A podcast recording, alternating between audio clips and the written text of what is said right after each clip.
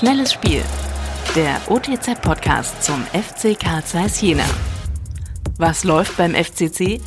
Tino Zippel, stellvertretender Chefredakteur der Ostthüringer Zeitung, hat sich beim FC Karl Zeiss Jena umgehört. Herzlich willkommen aus dem Ernst-Abbe-Sportfeld. Ich sitze hier heute zusammen mit Stefan Böger, der neue Sportdirektor des FC Karl Zeiss Jena. Und wir haben uns verabredet, um über das Spiel gegen Altklinike zu sprechen. Aber nach dem gelungenen Pokalwochenende erstmal die Frage, zufrieden mit dem Ergebnis? Wir sind äh, mit dem Ergebnis hochzufrieden, wir sind aber auch vor allem mit der Leistung hochzufrieden. Das war äh, souverän, wie wir das abgearbeitet haben und äh, so stelle ich mir das vor. Ist ja manchmal gar nicht so einfach. Auch ein niederklassischer Gegner hat natürlich dann große Ambitionen und wirft den vollen Kampf rein. Ja. Das ist richtig. Äh, wir waren gut vorbereitet. Das Trainerteam hatte die Mannschaft sogar beobachtet im Punktspiel. Wir waren auf alles vorbereitet und haben das gut gemeistert. Jetzt ist es so, dass nur noch Ostthüringer Mannschaften im Pokaltopf liegen. ZFC Meuselwitz, Thüringen Weiter und Schott Jena. Wer ist denn der Wunschgegner fürs Halbfinale? Wunschgegner gibt es keins, gibt's keinen. Wir wollen ins äh, Pokalfinale, wollen das äh, für uns äh, entscheiden. Wir wollen äh, DFB-Pokalspiel nächste Saison und äh, dementsprechend ist erstmal egal, welcher Gegner kommt. Nun ist es ja so, das letzte nationale Finale, das der FCC gespielt hat, äh, da waren Sie selbst am Ball. Welche Erinnerungen haben Sie denn an das Spiel in Berlin? 1988, ja. richtig? Ja, lange, lange her. Zu lange her, zu lange her. Ähm, Pokalfinale, der Weg dahin war schon äh, ziemlich kompliziert, aber am Ende äh, haben wir gegen BFC gespielt und ich erinnere mich an ein, ein tolles Pokalendspiel unsererseits äh, mit dem 0-0 nach 90 Minuten und leider dann am Ende 2-0 verloren äh, mit nicht ganz klaren Schiedsrichterentscheidungen zu unseren Ungunsten. Man meint, Abseits war da im Spiel? Ich meine sogar zweimal bei beiden Toren äh, mhm. hat er die Fahne unten gelassen und äh, ja, bitter für uns. Wie sind denn die Erinnerungen, die noch an so ein Pokalfinale und den Rahmen da sind? Das muss man mal erlebt haben. Das ist äh, vom Rahmen her einfach nur feierlich. Äh, beide Fanlager stimmen sich ein, wie im großen Pokalfinale letztendlich auch in Berlin. Äh, so war das etwas in kleinerem Rahmen, aber äh, für die DDR damals absolut angemessen und sehr, sehr feierlich. Mhm. Und letztlich war das der Wegbereiter, um nochmal im Europapokal zu spielen. Waren ja dann die letzten Partien, ja. Ja, das wusste man natürlich damals nicht. Äh, BFC ist Meister geworden. Wir haben dann Pokal, Siegerpokal gespielt und äh, ja, sondern glaube ich nur in der zweiten Runde äh, gelandet. Äh, gegen Sampdoria Genua dann mhm. ausgeschieden. Aber äh, Sparkasse Krems war Sparkasse die Sparkasse Krems. Äh, ich erinnere, glaube ich, Mario Kempes dabei. Sparkasse mhm. Krems und äh, tolle Reisen grundsätzlich mal, aber auch äh, tolle fußballerische Erlebnisse. Sie sind ja schon in jungen Jahren zum FC Karl Zeiss Jena gekommen. Was war damals anders hier? So beinahe alles, irgendwie beinahe alles gefühlt. Es war ja ein Topverein, damals äh, ein Topverein äh, im Republikmaßstab. Äh, wir haben eigentlich immer irgendwo oben mitgespielt in den entscheidenden Rängen, wo es um internationale Plätze ging. Ähm, die Stimmung war jedes, alle 14 Tage in den Heimspielen sensationell. Das Stadion war beinahe immer ausverkauft und die Leistung war ja, einfach grandios. Mhm. Was war denn damals das Erfolgsrezept, um es aus der eigenen Jugend in die erste Mannschaft zu schaffen? Ja, du musstest schon ein bisschen was mitbringen. Ähm, Jena hat ja einen sehr kraftvollen Fußball gespielt, technisch auch sauber, aber mehr über die Physis kommend.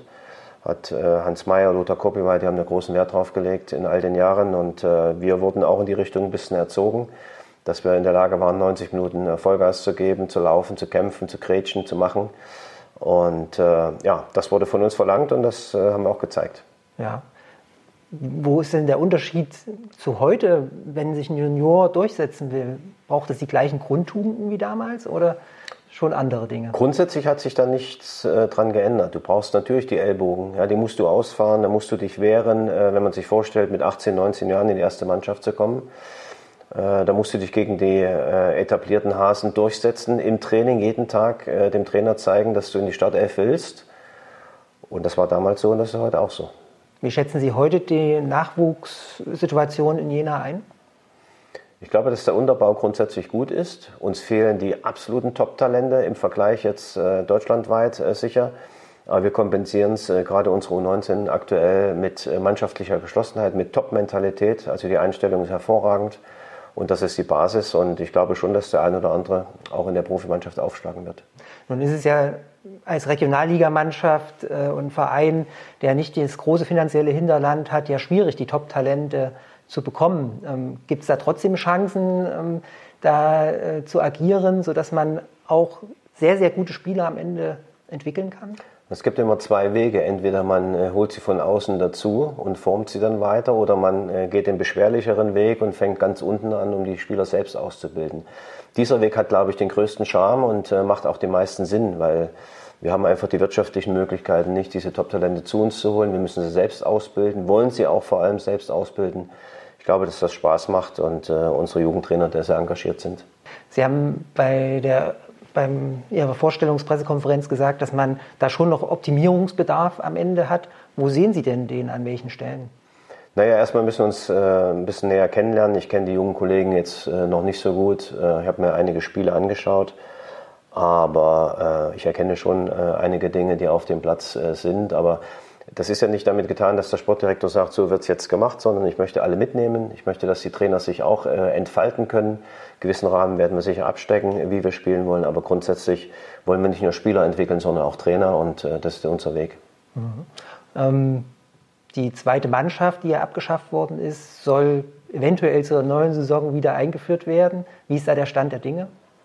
Ja, so richtig weiter sind wir da jetzt noch nicht. Äh, in den Planungen sind wir natürlich, äh, dass wir die Organisation vor allem mal anschauen, was das äh, für Mehrarbeit für uns bedeutet. Das ist sicher ein Riesenaufwand, den wir da leisten müssen, aber da sind wir noch in der Planungsphase. Ja, nun ist es so, dass ähm, ja, die Winterpause fast bevorsteht, also es ist nur noch äh, ein Monat.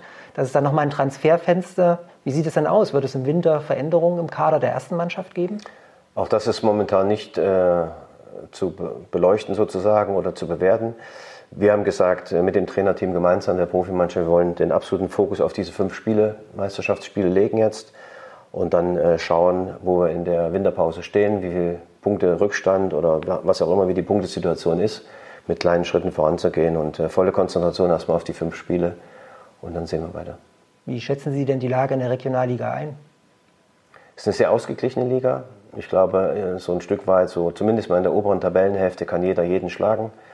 Und ähm, das macht es A kompliziert, B aber auch super interessant, weil wenn es uns gelingt, auch mal eine konstante Serie zu spielen, ähm, dann kann man schon nochmal oben ranrücken. Mhm. Und das wollen wir versuchen.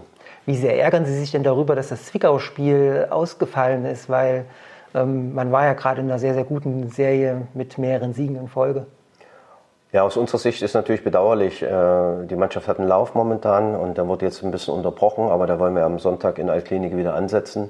Das ist die eine Seite und die andere Seite, da kann niemand was dafür, wenn so viele Spieler auf Zwickauer Seite dann ausfallen, äh, krankheitsbedingt, verletzungsbedingt, dann haben wir das so hinzunehmen und zu akzeptieren. Ein Spieler war jetzt während äh, des Pokalwochenendes auf weiter Reise, Johnny Moyomo, der für Mosambik gespielt hat ähm, müsste man seinen Vertrag jetzt nicht schnell verlängern, hat dort das Siegtor geschossen, äh, wird sicherlich ein bisschen Aufmerksamkeit auf sich lenken. Im zweiten Spiel hat er nicht das Siegtor geschossen, haben sie nämlich verloren. Er ist auch erst am 69. eingewechselt worden. Das hat das alles ein bisschen relativiert. Aber Spaß beiseite, wir freuen uns natürlich riesig, dass wir einen Nationalspieler haben und äh, der Junge seine Aufgabe hervorragend gelöst hat dort in dem Spiel. Äh, natürlich Aufmerksamkeit, so ein bisschen Medienwirksamkeit und so weiter äh, damit einhergehend.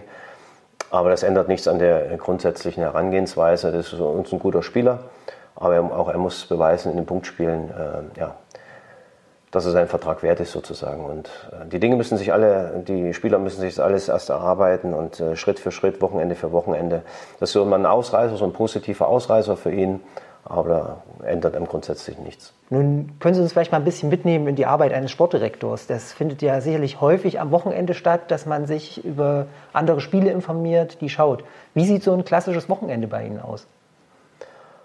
Ja, je nachdem, äh, wann unsere erste Mannschaft spielt, je nachdem, wann unsere Nachwuchsmannschaften spielen, versuche ich mir das so ein bisschen zu organisieren, dass ich so viele Spiele unserer eigenen Mannschaften sehen kann. Klar, erste Mannschaft ist, ist klar, aber auch U19, äh, U17, dass ich die auf dem Schirm habe. Und äh, im Idealfall äh, spielen wir zeitversetzt, dass ich das gut gucken kann. Äh, auswärts natürlich im Nachwuchsbereich eher weniger. Aber äh, dann geht es darum, an dem jeweiligen anderen Tag, Samstag oder Sonntag, sich dann auch noch Spiele zu legen. Äh, U19 Bundesliga ist hochinteressant. Zweite Mannschaften sind interessant von den Lizenzvereinen. Regionalliga, dritte Liga, das gucke ich mir schon, schon an. Und deutschlandweit? Ähm, man muss schon gucken, dass man weitestgehend alle, alle Vereine so ein bisschen auf dem Schirm hat, aber auch mein Tag hat nur 24 Stunden, ich kann mich da nicht zerteilen. Ich habe ein ganz gutes Netzwerk und ähm, komme ja letztendlich aus dem Norden zuletzt und habe da ein paar Leute sitzen, die sich auch mal äh, St. Pauli 2 oder HSV 2 anschauen und mir ein paar Informationen geben können. Wie ist Ihre Philosophie? Wird ein Spieler nur verpflichtet, den Sie selbst gesehen haben? Ich glaube, dass ähm, man unterschiedlich rangehen muss. Man kann sicher nicht alle Spiele sehen und man kann auch nicht alle Spieler kennen. Man sollte schon sehen, dass man weitestgehend den Markt ähm, abgrast und fleißig unterwegs ist. Das, das tun wir. Nicht nur der Sportdirektor, sondern auch das Trainerteam ist fleißig unterwegs, um sich Informationen zu holen äh, über die aktuellen Entwicklungen, die Spieler anzuschauen und so weiter. Im Idealfall ist es natürlich so, dass wir sie gesehen haben. Mhm.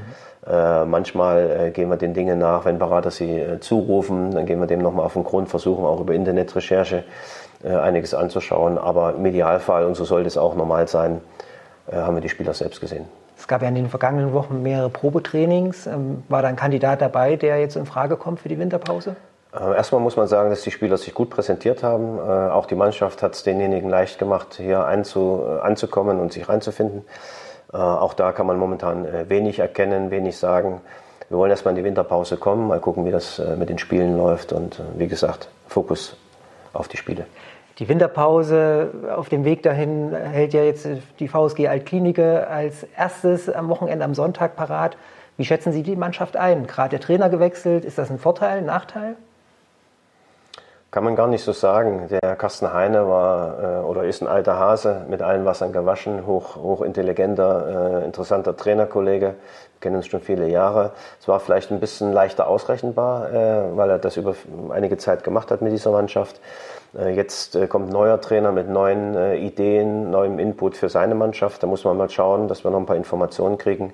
Aber grundsätzlich ist es auch trainerunabhängig, weil die Mannschaft ist ohnehin gut ja, sind immerhin vor uns platziert. Noch ist das so. Wir wollen das versuchen zu ändern am Wochenende. Aber wir sind äh, dann sicher gut vorbereitet. Ja. Und ist schon eine Entscheidung gefallen, ob Sie in der Liga auf der Bank sitzen oder auf der Tribüne? Naja, die Frage, jetzt haben, haben wir sie einmal diskutiert. Äh, man muss sie auch nicht so hoch aufhängen. Das ist ein ganz normaler Vorgang. Ähm, da habe ich noch ein paar Tage Zeit, aber man muss da auch nicht mehr draus machen. Das ist letztendlich auch egal. Äh, der Trainer äh, mit seinem Team macht seine Arbeit an der Bank. Und ob ich jetzt ein paar Meter daneben sitze oder weiter weg, das ist auch nicht entscheidend. Welche Perspektive aufs Spielfeld ist Ihnen so lieber? Von oben sieht man ja taktische Dinge vielleicht besser als äh, auf der Trainerbank. Die Erfahrung habe ich auch gemacht. Das ist eindeutig so, dass man äh, so die Perspektive deutlich besser hat, wenn man ein bisschen höher sitzt. Man kann äh, viel mehr Räume überblicken, um dann im Zweifelsfall auch dem Trainer nochmal eine Info zu geben, äh, an welchen Dingen man vielleicht noch äh, schrauben kann. Aber am Ende, ich habe Erfahrung auf der Bank gemacht, ich habe Erfahrung von der Tribüne gemacht. Beides hat Vor- und Nachteile. Wir sind alle sehr gespannt, wie das am Wochenende laufen wird. Ähm, das Spiel wird live übertragen auf den Internetportalen unserer Zeitung. Um 13 Uhr ist ja Anstoß am Sonntag und wer schon zehn Minuten früher einschaltet, sieht die Interviews vor der Partie und wir freuen uns, wenn viele von Ihnen dabei sind. Viel Erfolg in Berlin. Dankeschön. Noch mehr spannende Fakten rund um den FC Karl Zeiss Jena gibt es täglich unter www.otz.de